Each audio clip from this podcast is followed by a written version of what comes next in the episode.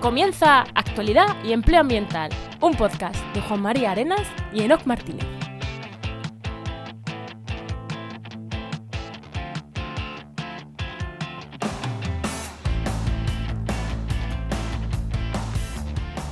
Buenas, soy Juan María Arenas Y aquí Enoc Martínez, y este podcast cuenta con el patrocinio de Oikos MSP. Agencia de comunicación y marketing especializada en ciencia, tecnología y medio ambiente que puedes encontrar en www.oikosmsp.com. Hoy, en el programa 201 del martes 12 de diciembre de 2023, hablamos sobre anfibios, anfibios de montaña, patógenos, bueno, un poquito en torno a, a los anfibios. Ya veremos por dónde nos lleva la conversación. Ya sabéis que hay veces que Muy sabemos bien. por dónde empezamos, por dónde acabamos. Eso también es una verdad, ¿no? bueno, pero antes, ¿qué tal? ¿Qué tal tu semana? Pues muy bien, aquí siempre con los podcasts, viendo estadísticas, patrocinios, hablando con marcas, a ver si conseguimos algo para el año nuevo. Así que muy bien. ¿Y tú qué tal? ¿Qué tal tu semana? A ver si a si un regalito de algún patrocinio así chulo. A ver si es verdad. ¿Y tú Pues mi semana me he dedicado a hacer presupuestos, eh, bueno, presupuestos y temas de páginas web. Que esto va por oleadas. O sea, igual nos tiramos un mes que no nos piden nada, que igual nos piden varias. Y justo esta semana voy a ir a una consultora ambiental que quiere cambiar la web y nos ha pedido una web de esta gente que me gusta, que te dicen, mira, mm, el dinero no es un problema. Quiero una web centrada, eh, bien. eh, mm". hombre, también me dijo, hombre, a ver, mm, sé que una No web te- de tal no no me va a costar vengas 30.000 arriba, ¿no? euros. Dice, pero que, pero que no, o sea, no me ajustes el precio. Quiero una web, bien. Eh, si tienes que meter un diseñador, lo metes, o sea, bien. Y dije, "Tss, así da gusto, ¿eh? esos clientes dan gusto. Y luego un grupo de investigación que para un proyecto, que lo mismo, que necesitaban la web y las redes sociales, que les han dado un proyecto y quieren que eh, externalizar la gestión de la web y las redes sociales durante cuatro años. Si consiguen pasta para ello, digo, muy rico, niña, es lo que pillamos. Y luego un departamento que quiere hacer la web del departamento. Muy bien. Sido como, joder, menuda semana me he tirado de variedad de web que me han pedido. Esperemos que... Bueno, la web gorda ya esa está confirmada. Y las otras dos espero que también se confirmen en breve. Muy bien, poco a poco. Así que nada, pues bien, bien contento. Muy bien. Venga, vamos con el invitado. Vamos allá.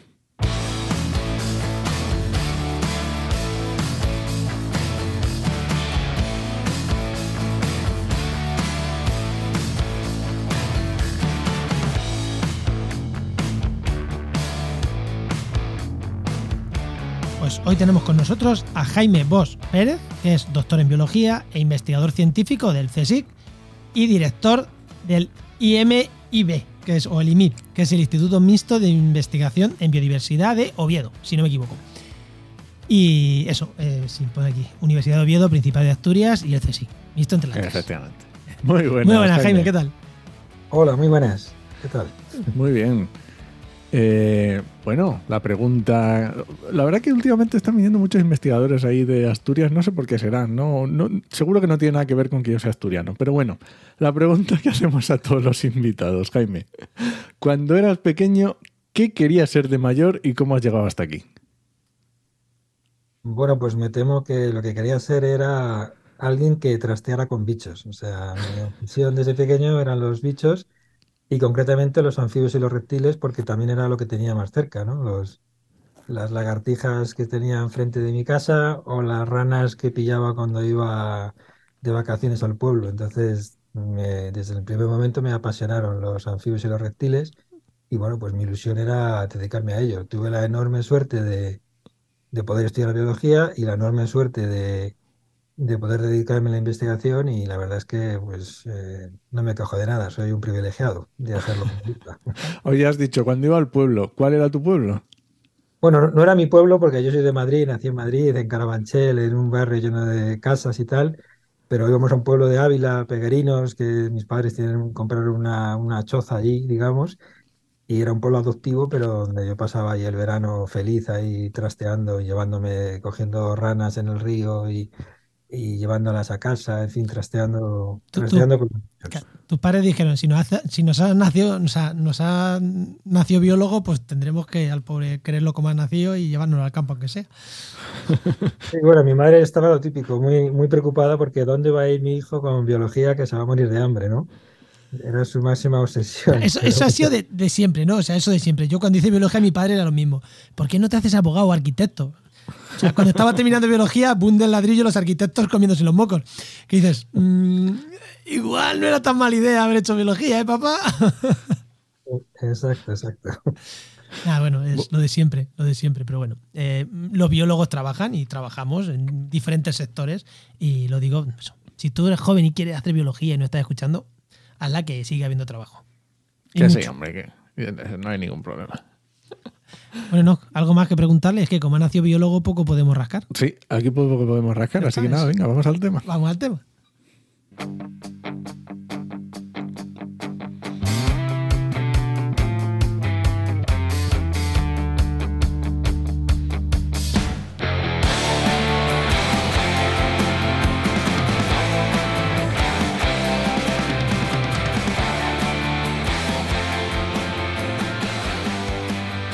En su presentación ha dicho que ha trabajado con anfibios y reptiles porque desde pequeño ya le gustaba eso y era lo que tenía a mano. Y me ha llamado la atención, porque lo que tienes a mano normalmente son los pájaros, lo que ves. Los anfibios y reptiles, aunque la gente no lo piensa, los tenemos muy a mano, pero cuesta un poquito más encontrarlos. Muchas veces tienes que levantar una piedra y están ahí. Y lo que sí es que se pueden coger, se pueden trastear mucho más que un pájaro que lo puedes ver volando y ya está. Y mucho menos escurridizos que los, que los, que los mamíferos, ¿no? Pero es verdad que son peculiares y hay que saber dónde buscarlos. ¿no? Y en uno de esos sitios en los que es fácil encontrarlos, si sabes buscar, eh, muchas veces si nos vamos a las montañas, los anfibios de montaña es una cosa que no son tan llamativos, no, no croan como las ranas, que las ves en cualquier sitio y las escuches y dices, hay ranas, pero son relativamente abundantes, ¿no? Los anfibios de montaña no es que sea una cosa rara, que es casi de lo que vamos a hablar. Mm, ¿Es fácil encontrar anfibios en las montañas o suele ser muy jodido encontrarlos. Yo es que soy de llano, soy de Albacete, aquello está a mil metros de altura, pero en el llano. Eh, ¿Cómo está la situación? Que yo, aparte de gallipatos y ranas, poco anfibio he visto yo. Bueno, sí, la verdad es que como tú dices, los anfibios son, son animales, realmente son animales más, mucho más abundantes de lo que parece, pero que precisamente se, eh, digamos, su estrategia evolutiva se basa en pasar desapercibidos para sobrevivir. Entonces eso hace que sean muy difíciles de, encontrar. Son especialistas, bueno, de especialistas del camuflaje, la mayoría son nocturnos, es decir, intentan eh, aparecer cuando otros depredadores eh, no, no, puedan, no puedan agarrarlos. Y por eso, por eso es mucho más difícil trabajar con anfibios que trabajar con, por ejemplo, con aves, que efectivamente las ves eh, en todos los sitios y, y de forma muy fácil, ¿no? En las montañas pasa un poco lo mismo. en las montañas hay poblaciones de anfibios y se dan las circunstancias adecuadas. Lógicamente, los anfibios son animales que están, que tienen unos requerimientos, son animales que están muy pegados a la tierra, entonces son muy dependientes del medio cercano. Eso quiere decir que el medio cercano tiene que tener unas condiciones que sean favorables. No pueden desplazarse, eh, no pueden desplazarse eh, demasiado, ¿no? Entonces, si es un medio que tiene humedad y tiene la temperatura adecuada, va a haber anfibios. Entonces, en aquellas montañas donde, donde se cumpla eso, puede haber, poblaciones de anfibios y muchas veces pueden ser incluso, incluso muy numerosas mm, por distintos motivos. Por, por, ejemplo, porque, porque, por ejemplo, los ciclos biológicos van más despacio, precisamente porque la temperatura alta de la montaña hace que el desarrollo sea más lento. Entonces, por ejemplo, pues eh, lo típico en un lago de montaña se acumulan renacuajos de anfibios eh, que pasan muchísimo tiempo en el agua porque eh, el agua es, eh, tiene muy pocos nutrientes y la temperatura del agua es muy baja. Por tanto, tardan, tardan mucho en desarrollarse y se empiezan a juntar centenares, miles de larvas en, un, en, un, en una charca. Incluso pasan el invierno porque no les da tiempo, se van acumulando de un año para otro y al final te encuentras animales de distintos años, san renacuajos, distintos años en el agua, ¿no? Y se forman miles y miles, eh, acumulaciones de miles y miles de larvas. En otros sitios más abajo, pues se dan menos porque va todo más rápido con el calorcito y salen del agua más rápido, ¿no? Es un, ejemplo, ¿no? Claro, pero sabiendo los sitios, yo es que, ya digo, de la zona de donde yo soy, allí yo sabía buscar anfibios. O sea, yo sé los sitios porque dices, aquí hay humedad, es una charca que se queda la humedad, levanto las piedras y me encontraba los gallipatos. Es que era casi, no fallaba. Claro, en montaña lo mismo, ¿no? Si sabes dónde buscarlos, están que es una cosa relativamente abundante, ¿no? Que es que, no es un hallazgo súper difícil de encontrar, que saber dónde están, se encuentran. Sí, a ver, lógicamente también los anfibios, eh, lo que tú dices, lo que has dicho, los anfibios generalmente se distribuyen de una forma, eh, de una distribución contagiosa, ¿no? Decimos que, es decir, que se acumulan en zonas de reproducción, porque necesitan el agua para reproducirse. La inmensa mayoría de las especies necesitan el agua, o por lo menos en zonas templadas, en zonas tropicales la historia es distinta porque la humedad ambiental está por todos los sitios, ¿no?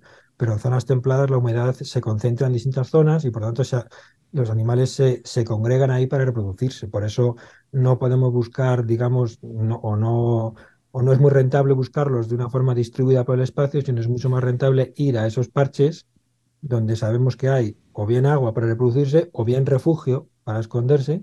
Y sabes, si vas ahí, los vas a encontrar y los vas a encontrar en cantidades enormes porque están todos ahí congregados. ¿no?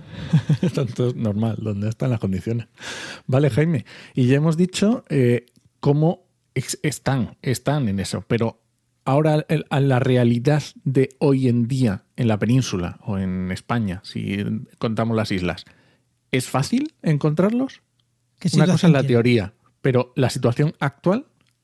Sí, bueno, yo diría que todavía, todavía, todavía digamos que sigue siendo fácil. Cada vez es más difícil. Cada eso, eso, la situación va a menos, a peor, ¿no? Como todo. Sí, la verdad es que la situación es, va a peor como todo, como tú dices, y yo diría que va mucho más a peor que otros, que otros grupos. Bueno, eso ya lo sabemos, no, no solo es aquí, es en todo el mundo. Los anfibios son los vertebrados más amenazados ahora mismo ya en el último análisis de la UCN ya estamos hablando de que, de que ya la mitad de las especies, estamos hablando de 8.000 especies en el mundo, tienen problemas, ¿no? tienen problemas serios. Entonces, eso cuando lo comparas con las aves o con otros grupos de animales, es, es un porcentaje de, digamos, mucho mayor en el caso de los anfibios de especies con, con peligro. Entonces, la verdad es que sí, cada vez es más difícil ser herpetólogo. Yo cada vez que hablo con, por ejemplo, con mis estudiantes y me cuentan, pues, ¿cómo fue ayer en el campo y tal? Y me dicen, no, pues estuvo muy bien porque vimos dos, por ejemplo, dos gallipatos y, tres marmoratos y claro, yo digo, entiendo que te hace ilusión, pero es triste, ¿no? O sea, es triste, esos números me parecen tristes porque yo hace 20 años veía 10 veces más que es, es, impresionante cómo en el, en el, digamos, en el transcurso de una vida eh, puedes eh, ver cómo las poblaciones eh, se, se, reducen a, de una forma dramática. Vale, y, pero esto pasa con todos los anfibios o especialmente, porque claro, cuando hablamos de, de, animales de montaña, pasa lo mismo cuando hablamos de animales de islas, porque al final no dejan de ser islas, la montaña muchas veces, desconectadas por un lado y por otro puede ser bueno o malo. El aislamiento les puede venir bien o todo lo contrario. O como son especies aisladas en poblaciones pequeñas, estar más jodidas, entre comillas, que la rana peresi, que el gallipato, que son especies de amplia distribución. O, el, o les afecta más o menos por igual a todos los anfibios eh, los problemas en general que tienen. O, son o los que estos de montaña tienen más problemas aún. Bueno, los, problemas son, son comunes a todos, o sea, y el principal problema sigue siendo, por desgracia, la, degradación del hábitat. Eh, sigue siendo el, sin duda el, principal problema, aunque ya también sabemos que probablemente el segundo problema puede ser el, tema de las enfermedades emergentes, que afectan a todos los anfibios de todo el mundo, y luego ya hay problemas más, por ejemplo, pues problemas de eh, de depredación por, por, humanos en Asia, que bueno, todavía sigue siendo un recurso que se come los anfibios y tal, pero a nivel general el, hábitat sigue siendo el principal problema y ya digo, cada vez más, por desgracia, el tema de las enfermedades está cobrando más, más, más importancia. El problema es que los anfibios de montaña son precisamente, como, como también decías, son un poco más delicados y son más delicados precisamente porque viven en zonas aisladas. Entonces, viven, viven, por un lado, viven en zonas aisladas, quiere decir que su flujo genético es eh, mucho peor que el de unas poblaciones de zonas más bajas, y eso quiere decir que, digamos que en general tienen menos recursos mm, disponibles genéticos ante, ante cualquier amenaza de otras poblaciones. Y también porque, por otro lado, están más especializados, están más especializados a vivir en un medio que bueno, que no es un medio fácil, es un medio, un medio de montaña nunca es fácil. los animales de montaña están viviendo al límite, un poco al límite de sus posibilidades. Entonces es un medio duro, de temperaturas duras y de, de falta de comida o de no muy abundante. Entonces, todo eso hace que los de montaña sean un poco todavía más sensibles que, los de zonas bajas. Y a eso le juntas, como no puede ser de otra manera, el enorme problema del cambio climático, pues también es otro factor más, porque sabemos que el cambio climático es incluso más evidente en montaña que en zona. Es decir, se junta todo. Vale. Eh, sí, eso te iba a decir, cambio climático. Pues te voy a hacer otra pregunta. Ahora entramos en patógenos, pero hay otra duda que tengo aquí, que es el uso del, de la montaña, ¿no? Claro, porque el animal que vive en zonas bajas se entiende que vive en aguas eh, eutróficas, aguas con muchos nutrientes, aguas que no son cristalinas. O sea, mm, una rana te la puedes encontrar en aguas que no estén muy puras. Pero claro, en montaña hay dos problemas. Eh, bueno, sí, el agua allí puede estar contaminada, entre comillas, por pastoreo, porque, porque haya vacas, porque claro, si se cagan las vacas, el agua empieza a tener bastantes nutrientes. O por, o por turismo, que hay muchas montañas que están muy machacadas por turismo. ¿Esto lo sufren también estos anfibios o realmente, bueno, en el sitio donde están, esto no, no es realmente un problema? No, sí, sí es un problema. Es un problema porque, porque, porque hace años, hace unas o décadas, por ejemplo en España, pues sí que podíamos decir que, las montañas eran, digamos, santuarios que quedaban ahí donde la presión del ser humano era mucho menos intensa que en zonas bajas. Pero eso ya se acabó. O sea, ahora mismo eh, la presión ya es, es, tal que llega hasta los sitios más recónditos. O sea, cada vez la gente, el ser humano, llegamos a sitios más lejos y queremos hacer cosas en sitios en lo más lejano posible, lo más difícil posible. Es decir, ya no queda ningún sitio, ningún sitio en España, por ejemplo, y, en gran parte del mundo donde, donde se pueda decir que, que la fauna vive tranquila. Y en los últimos años las montañas bueno, la, moda, digamos, por decirlo de alguna manera, bueno, o las ansias de la gente de, de, ir a sitios cada vez más difíciles, más, más al límite, pues ya prácticamente es que no queda, quedan pocos sitios donde haya realmente tranquilidad. Vale, y has hablado de esta, hemos hablado de esta degradación de hábitats, hemos hablado también del problema del cambio climático, de esas islas, eh, y has mencionado los patógenos. ¿Qué problema ¿qué, traen los patógenos? ¿Qué problema tienen los patógenos? Porque a lo mejor alguien que no lo haya escuchado nunca dije, pues patógenos, pues oye, pues tendrán enfermedades como tienen todos los animales. Sí, bueno, pues los patógenos, digamos, eh, digamos, tienen, o sea, se juntan dos, dos problemas. Un problema eh, más, el problema más claro y más acuciante es la globalización y también está el problema del cambio climático. El problema de la globalización lo que significa es que, es que eh, ahora cada vez más todo está comunicado. El mundo es, bueno, ya después del tema del COVID ya todo el mundo, yo creo que es muy, muy fácil de entender lo rápido que puede llegar un patógeno y los problemas que supone cuando un patógeno nuevo al que no estás acostumbrado llega de repente, ¿no? Pues yo creo que todo el mundo nos acordamos de cuando el COVID, cuando se hablaba, pues, pues está en Italia, pues está viniendo, pues ha venido un señor que ha cogido un avión y lo tenemos aquí y todo el mundo estaba obsesionado y se cerraban los pueblos para que no entrase nadie, eh, para no contagiar a la gente de ese pueblo, etcétera. Bueno, pues eso mismo pasa con los anfibios, ¿no? Lo que pasa es que eh, cada vez más es más frecuente que entren patógenos de sitios lejanos eh, a, las poblaciones de anfibios y como pasa con nosotros y con cualquier organismo, si los, los organismos locales no están acostumbrados a ese patógeno, el choque va a ser brutal ese patógeno va a producir mm, problemas serios en esos nuevos, eh, digamos, nuevos hospedadores. Eh, Jolín, Jaime, eh, estamos, pensando, estamos pensando en charcas de montaña aisladas. Tanto llegan los patógenos. Sí, porque ya te digo, eh, mm, cada vez en, la, práctica ya no hay nada aislado. O sea, ya es muy fácil ir por la montaña y encontrarte a una persona que, cruzarte a una persona en Pirineos y ponerte a hablar con él y te dice, no, pues la semana pasada estuve en las rocosas. Entonces ya no hay distancias. Ya una persona puede estar una semana aquí y, en dos días puede estar en el Himalaya. Entonces ya no ya no hay, ya no hay distancias. Con las mismas botas, ¿no? Eso te iba a decir, con las mismas botas. Las mismas botas. Pero no las botas, que, es que puede ser una fuente de transmisión, es, es, una, pero hay muchas. O sea, tú imagínate que igual que. La cantimplora. sí, pero no, no, pero iba un poco más, un poco más, más, más complicado o más sencillo. Eh, ahora mismo tú puedes ir a una tienda donde venden mascotas de anfibios y puedes comprar un tritón proveniente de Asia.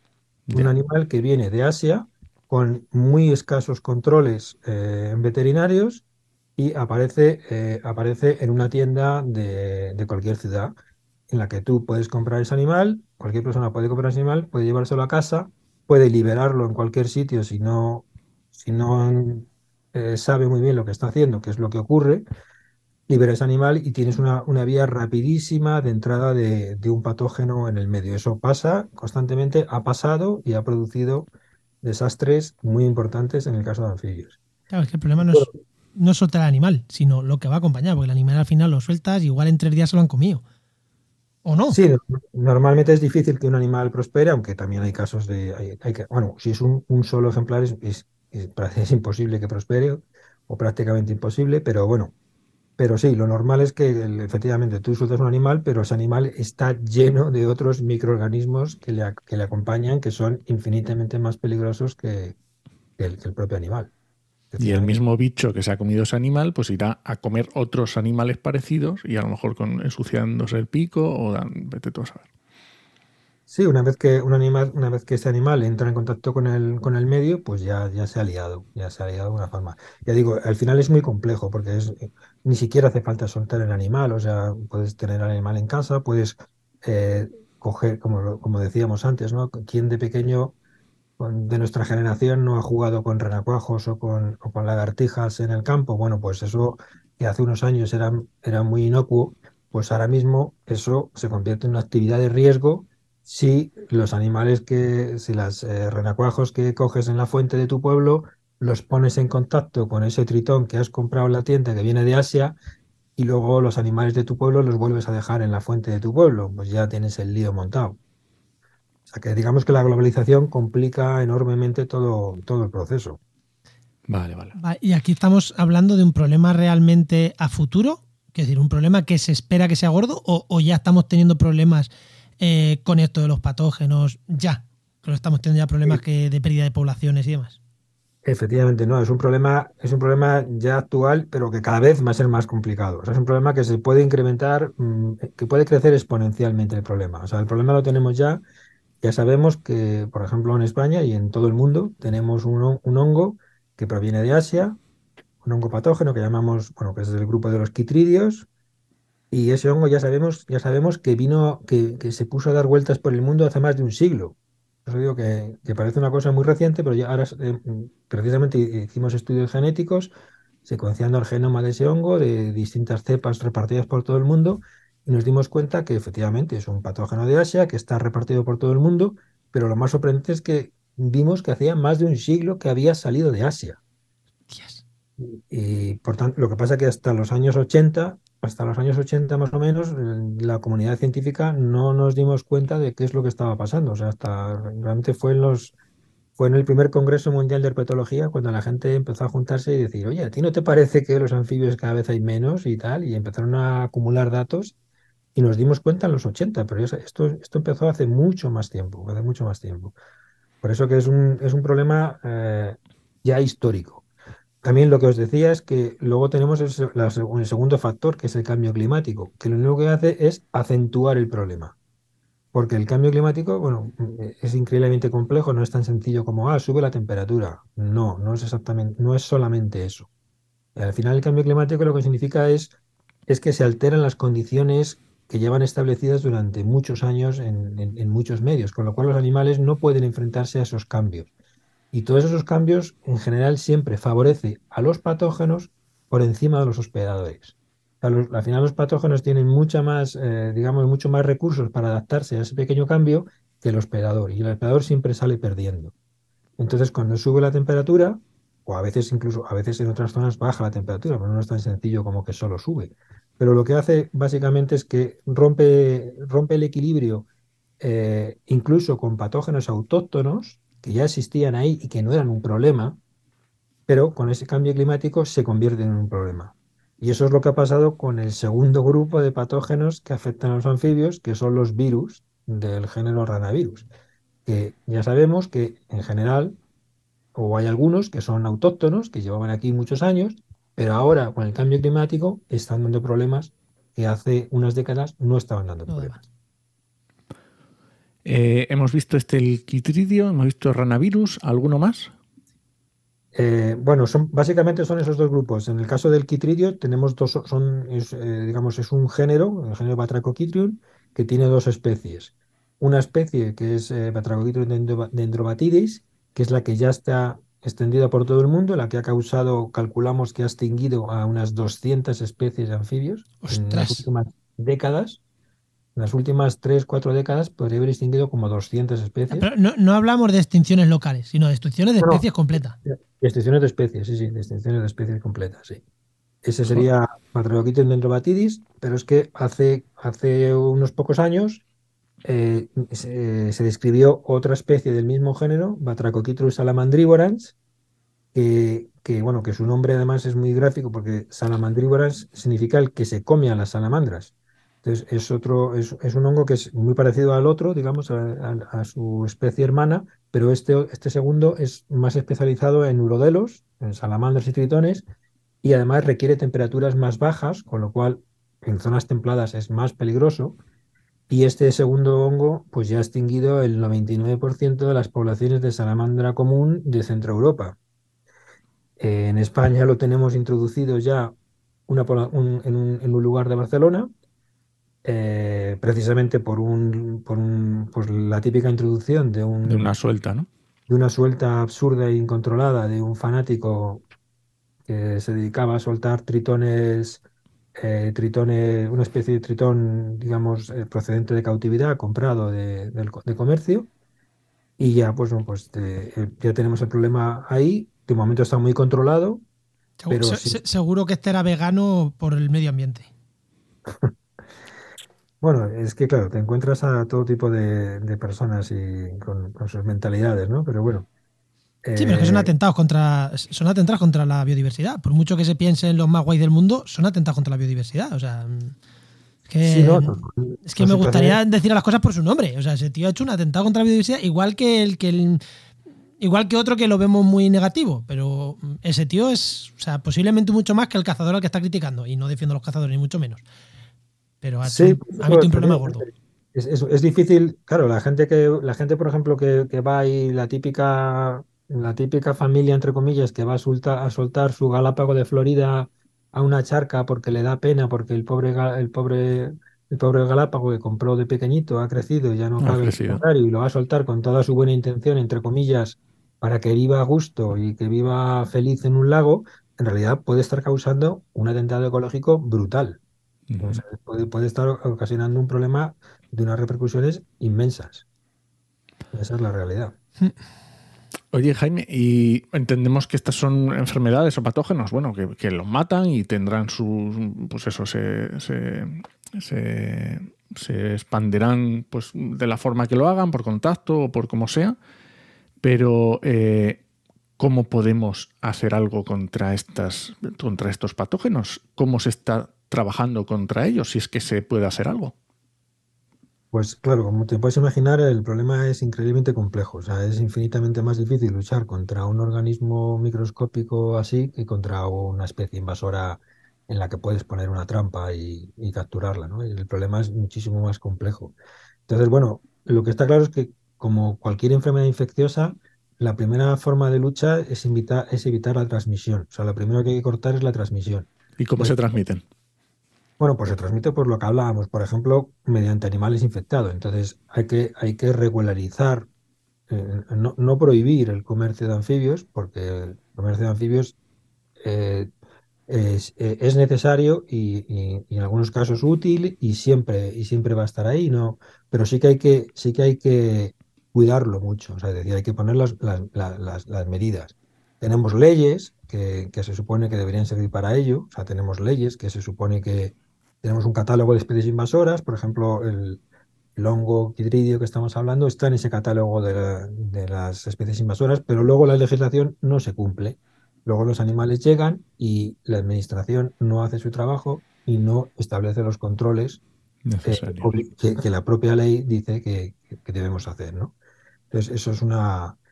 Entonces, por un lado, la administración debe, debe poner más, debe endurecer y debe poner más, o mejor dicho, no poner más controles, sino, por- sino cumplir la ley directamente, hacer que se cumpla la ley. Y luego ya a nivel personal, pues todos también tenemos, tenemos que ser conscientes, todos los que nos gusta el medio ambiente, tenemos que ser conscientes que podemos ser vectores de transmisión de esos patógenos, que no podemos mover animales de sitio, que no se puede coger un animal de un sitio y llevarlo a otro sitio, que no podemos coger ni, ni un animal, ni plantas, ni agua de un lugar y llevarlo a otro porque es muy fácil que estemos llevando patógenos eh, con ellos, ¿no? Entonces, digamos que esa sería la primera forma de combatir, evitar la transmisión.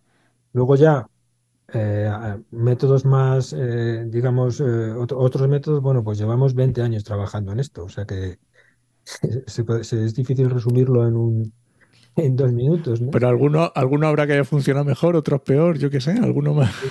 Mira que te hemos dicho que teníamos tiempo para que te explicaras tranquilo, pero claro, resumir 20 años en media horita tampoco es fácil.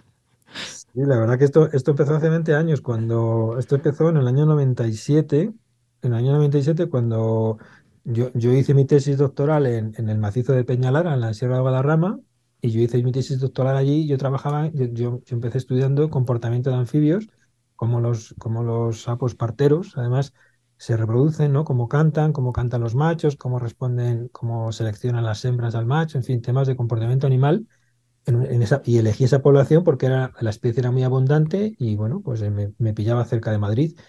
Y de repente los bichos empezaron a morirse, empezaron a morirse, no sabíamos qué, demonios estaba pasando.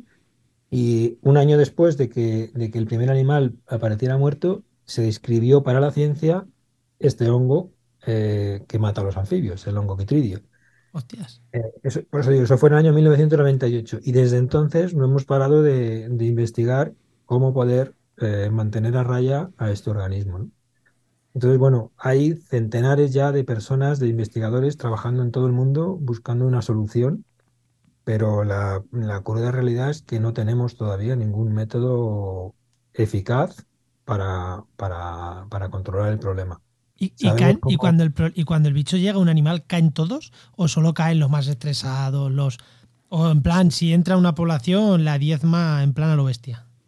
No, no, claro, como todo, como cualquier enfermedad que te puedas imaginar, pues evidentemente depende, depende de la respuesta inmune del, del hospedador, ¿no? Entonces, al final el, sistema es muy complejo. O sea, eh, hay especies que son mucho más susceptibles que otras, hay especies que son totalmente resistentes, eh, hay especies que pueden infectarse y pueden convivir con este patógeno de una forma más o menos normal. Tiene un coste para, esas especies, pero pueden sobrevivir y no, van a morir. Y hay otras especies que en cuanto se infectan, a los pocos días mueren todos los animales. Entonces hay, una enorme variación y es muy complejo. Hay factores, bueno, hay factores de la biología de los animales, de las, digamos, el hábitat que ocupan, las temperaturas, por ejemplo, que, donde se desarrollan esos animales.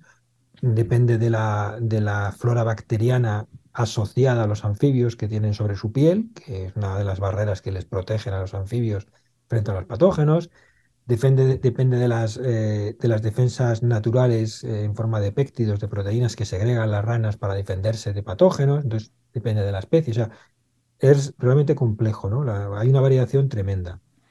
Pero, pero vamos, la, la cruda realidad es que, por ejemplo, en España todas las especies de anfibios están infectadas con el patógeno, todas, y hay un, grupo bastante importante de especies para lo cual que son especialmente sensibles. De hecho, las especies más sensibles al patógeno en toda Europa son el grupo de los, de los sapos parteros que decíamos, el género Alites, la familia Alitidae. En España tenemos, que en España tenemos eh, casi todas las especies que existen en el mundo están en, España y varias son endémicas y son de las especies más sensibles del mundo a este, a este, a este hongo. Por lo tanto, tenemos un problema bastante serio con esas especies. Y dices que no hay nada, no hay solución, todavía no habéis encontrado una solución medio aceptable. Eh, pues ya te digo, hemos probado de todo, de todo lo que te puedas imaginar. Hemos eh, utilizado, por ejemplo, hemos utilizado mm, mm, bacterias para matar a los hongos. estamos, hemos cultivado bacterias que de forma natural segregan unas sustancias que matan a ese hongo y hemos, hemos intentado eh, poner esas bacterias a las ranas para defenderlas de, los hongos. ¿no? Por ejemplo, eh, mil cosas. Lo único realmente que ha funcionado medianamente bien y que, bueno, no exento de, polémica, por ejemplo, es la, actuación que hicimos en Mallorca cuando estaba en peligro la supervivencia del sapo partero balear. No sé si os suena el, ferreret, pero el ferreret es un Alites muletensis, es una especie endémica mm, ahora mismo de Baleares. De Baleares y que solamente ahora mismo se encuentra presente en Mallorca. Es una, una- es una especie que estamos hablando que tiene como unas 25 poblaciones, ya está, en- esa es su distribución mundial, y más o menos unas 30.000, unos 30.000 renacuajos que todos los años la Consellería de Baleares pues hace el censo y cuenta uno por uno los renacuajos que, quedan en el, campo, ¿no? O sea que estamos hablando de, una, de 25 poblaciones y 30.000 renacuajos. Eso se traduce a un número que son eh, varias órdenes de magnitud menores de adultos, ¿no? Bueno, pues ese animal estuvo muy en peligro porque, por desgracia, el hongo llegó allí y estuvo a punto de, bueno, estuvo eh, con el riesgo de, de poder acabar con todos. Empezaron a morirse algunos animales, poblaciones a, a punto de desaparecer. Y la verdad es que el, el gobierno de Mallorca reaccionó muy bien y montamos una, montamos un operativo bastante serio en el que con, con helicópteros eh, eh, extraímos todos los animales de las zonas infectadas vaciando los, las pozas de los torrentes, porque encima además viven en torrentes aislados que hay que entrar con cuerdas, rapelando, y en fin, no es centro de complicaciones. Y en esas zonas sacamos los animales infectados, los llevamos al laboratorio, los tratamos con un fungicida, eso sí sabemos hacer, sabemos curar a los animales en el laboratorio, y después tuvimos que vaciar las pozas de esos torrentes y aplicar un desinfectante para matar el hongo. Pues eso, eso lo hicimos, funcionó y la verdad es que se están recuperando la población y desde entonces no ha vuelto a aparecer el hongo en, en esas poblaciones, pero fue una actuación, pues os como os imagináis, podéis imaginar, bastante costosa. Y claro, y ap- ap- aplicando un producto en el propio ecosistema, no ya en las propias, los propios bichos, sino también en el ecosistema.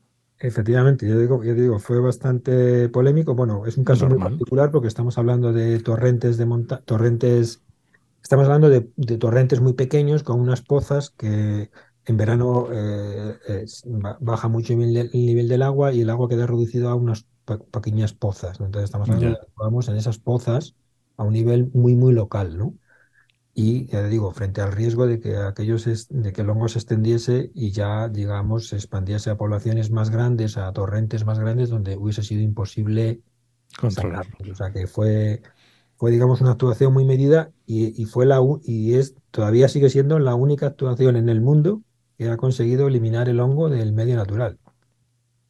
Claro, que, pues, eso, eso, eso, eso mismo que hicimos en Mallorca, pues es irreproducible en una zona de montaña, en un lago o en una selva tropical, lógicamente, ¿no?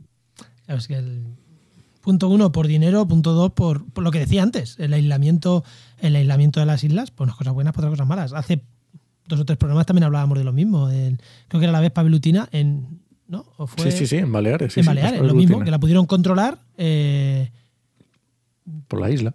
por la isla. Sí, en este caso, en este caso también influye, de, como te digo, el, el hecho de que, bueno, Ma- Mallorca pues es un sitio bastante seco, entonces el agua está muy concentrado. Ya. Eh, Porque eso mismo, en una zona de montaña, digamos de la península, o en una zona alta de montaña húmeda, pues el problema es que tenemos el hongo distribuido por todo el ecosistema y es muy amplio, no, no podemos, no podemos enfocarnos en, en una zona húmeda, ¿no? Vale, Jaime, y para ir terminando, entonces, ¿qué perspectivas tenemos en la península o en España y en el resto del mundo? ¿Cómo está la cosa? Eh, ¿Hay algo de esperanza? ¿Tenemos que ir a medidas desesperadas? ¿Cómo está la cosa? Tenemos que quedarnos sin anfibios. Pues la verdad es que es difícil ser optimista, ¿eh? Porque, porque la situación es así. O sea, lo- cada día estamos analizando datos y viendo cómo todas las poblaciones van en declive. Es que no hay nada que, no hay nada que, vaya mejor. Entonces, no nos vamos a quedar sin anfibios porque hay especies que son mucho más resistentes y enseguida una especie desaparece y otra ocupa su lugar, ¿no? Entonces, no, no es que, no es que no vamos a, a ver ningún anfibio, pero me temo que vamos a perder muchas eh, poblaciones en zonas de riesgo, que son las zonas de montaña precisamente, en el caso de clima templado, y, algunas especies muy, muy, muy particulares, pues eso, especies eh, endémicas con distribuciones pequeñas, las, digamos, las joyas que tenemos en España mm, de, de especies de anfibios que están eh, pues seriamente amenazadas. Esa es la, es la dura realidad.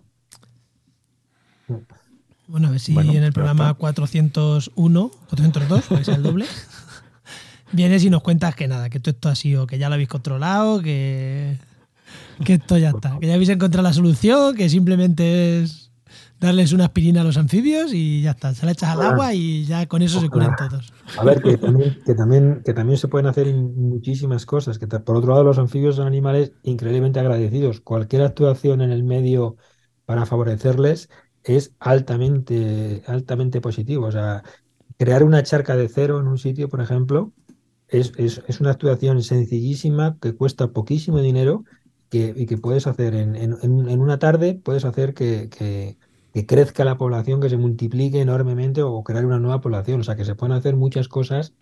Hay mucho que trabajar para, para conservar a los anfibios y, y es muy rentable y muy fácil. O sea que Vamos, no, no, todo es negativo, hay muchas cosas por hacer. Ay, ay. Eso, nos quedamos con ese mensaje que es un poquito mejor. y que a nadie se le ocurra llevarse anfibios de un lado para otro, por favor. Eso. Y que si quieres anfibios y tienes un campo, hazte una charca y vienen solos. No te compres anfibios, que vienen solos. Efectivamente, y no hay que mover nada. Tú haces la charca y ya verás como si no es ese año, al año siguiente empiezan a colonizar y es alucinante ver cómo cómo llegan, porque en realidad los anfibios son animales fuertes, ¿eh? O sea, es impresionante cómo, cómo los animales se desplazan muchos kilómetros, cómo colonizan, o sea, tienen unas, tienen unas potencialidades también impresionantes. Bueno, Muy bien, pues sí, yo creo que por lo menos nos hemos dado, hemos visto una perspectiva, aunque no sea muy buena, de cómo están los anfibios. Y nada, muchas gracias Jaime. Eh, momento spam, cuéntanos un poco, no sé, lo que quieras, algo que estáis haciendo en el, en el instituto o, o, alguna labor interesante, no sé, lo que te sí, apetezca. Otras redes sociales, bueno, pues, no, pues mira, momento spam, eh, aprovechando, tenemos un proyecto de ciencia ciudadana que se llama sosanfibios.org. Esa es la página web, es fácil, sosanfibios.org y precisamente es un proyecto para, ayudar, para que nos ayuden a, combatir las enfermedades emergentes de anfibios. O sea, es un proyecto en el que cualquier persona puede colaborar aportando muestras, muestras de infección que nos pueden ayudar a conocer cómo está la situación y sobre todo nos puede también avisar eh, si ven algún, algún episodio de mortalidad en algún sitio para que podamos eh, intentar, intentar actuar de alguna manera. Pues oye, genial. sosanfibios.org. En la nota del programa lo dejamos, pero seguro que es más fácil que nos escuches, te vayas y lo busques ahora mismo en, en el buscador. Que luego no te vas a acordar de volver a las notas. Muy bien. Pues nada. Pues no. no te vayas, Jaime, que nos despedimos. Muy bien.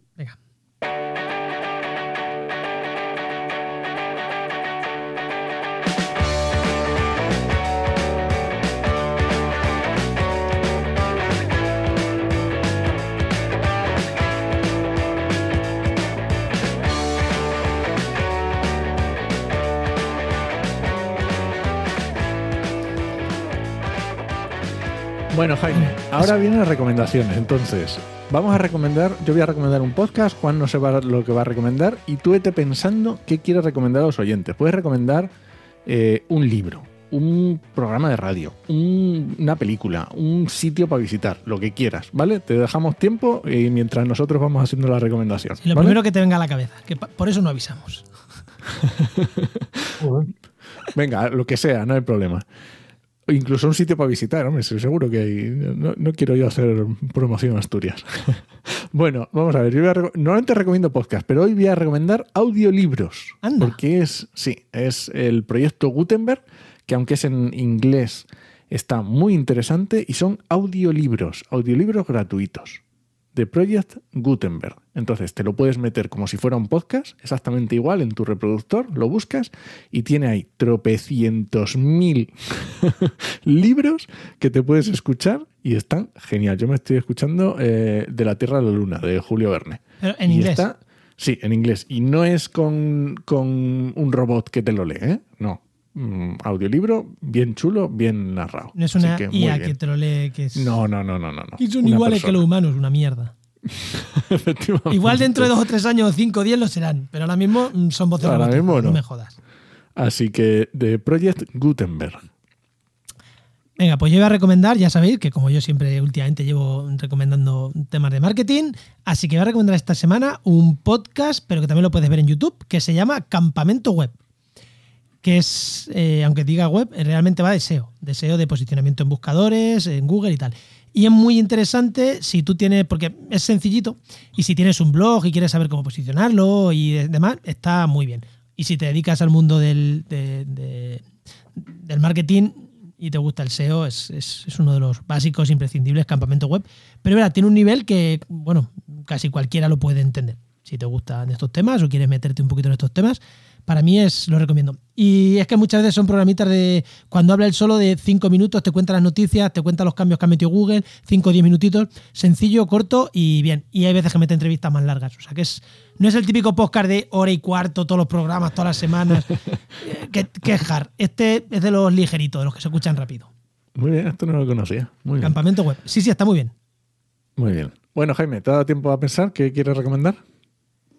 Mm, sí, bueno, pues me temo que no, no sería muy original, pero me gustaría recomendar eh, mm, la obra de Gerald Darrell, porque resulta que me- cada vez me, me- resulta muy curioso como las nuevas generaciones, mis estudiantes, eh, alguna vez hablando, no saben quién era Gerald Darrell. Entonces me parece que no se puede ser biólogo en esta vida sin haber leído los libros de Gerald Darrell, porque son increíblemente divertidos. Y me, ya digo, me- me llama la atención que la gente joven ni sabe quién es.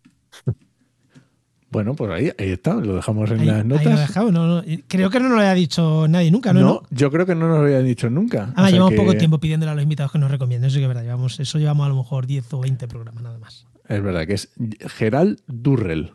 Gerald Darrell. Así que del, del principio, vamos, eh, murió en el 95. Así que tampoco es tan tan antiguo. Bueno, y ahora sí Muy que bien. vamos.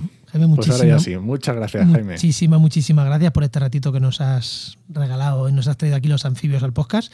Que mira qué difícil hablar de bichos a través de, de un podcast, pero creo que, creo, que, creo que ha estado bien, creo que lo hemos conseguido. Ah, está muy bien. Muchas gracias, Jaime. Bueno, muchas gracias a vosotros por el, por el interés. Venga, hasta otra. Hasta luego. Bueno, Y nada, este podcast pertenece a la red de podcast Podcastidae, la red de podcast de ciencia, medio ambiente y naturaleza. Y muchísimas gracias por compartir el programa. Muchísimas gracias por los comentarios que nos dejáis en, en el canal de Telegram. Os recordamos que tenemos un canal de Telegram de actualidad ampliamental. Oye, y hay veces que entra gente y nos critica. Muchísimas gracias también por ello. nada. Si entras No y criticas nada. de manera educada porque hemos metido la pata o porque tiene otra visión, nosotros encantados ¿eh? de que entres ahí a, a responder. Y yo, si me critican a mí, que suelo entrar menos al programa, ya me dicen, no, Juan, te están llamando. Se están tocando la puerta. Y oye, que, que lo agradecemos muchísimo que entréis ahí a, a comentar con nosotros. Y nada, te esperamos en el siguiente programa de actualidad y empleo ambiental. Nos escuchamos. Adiós.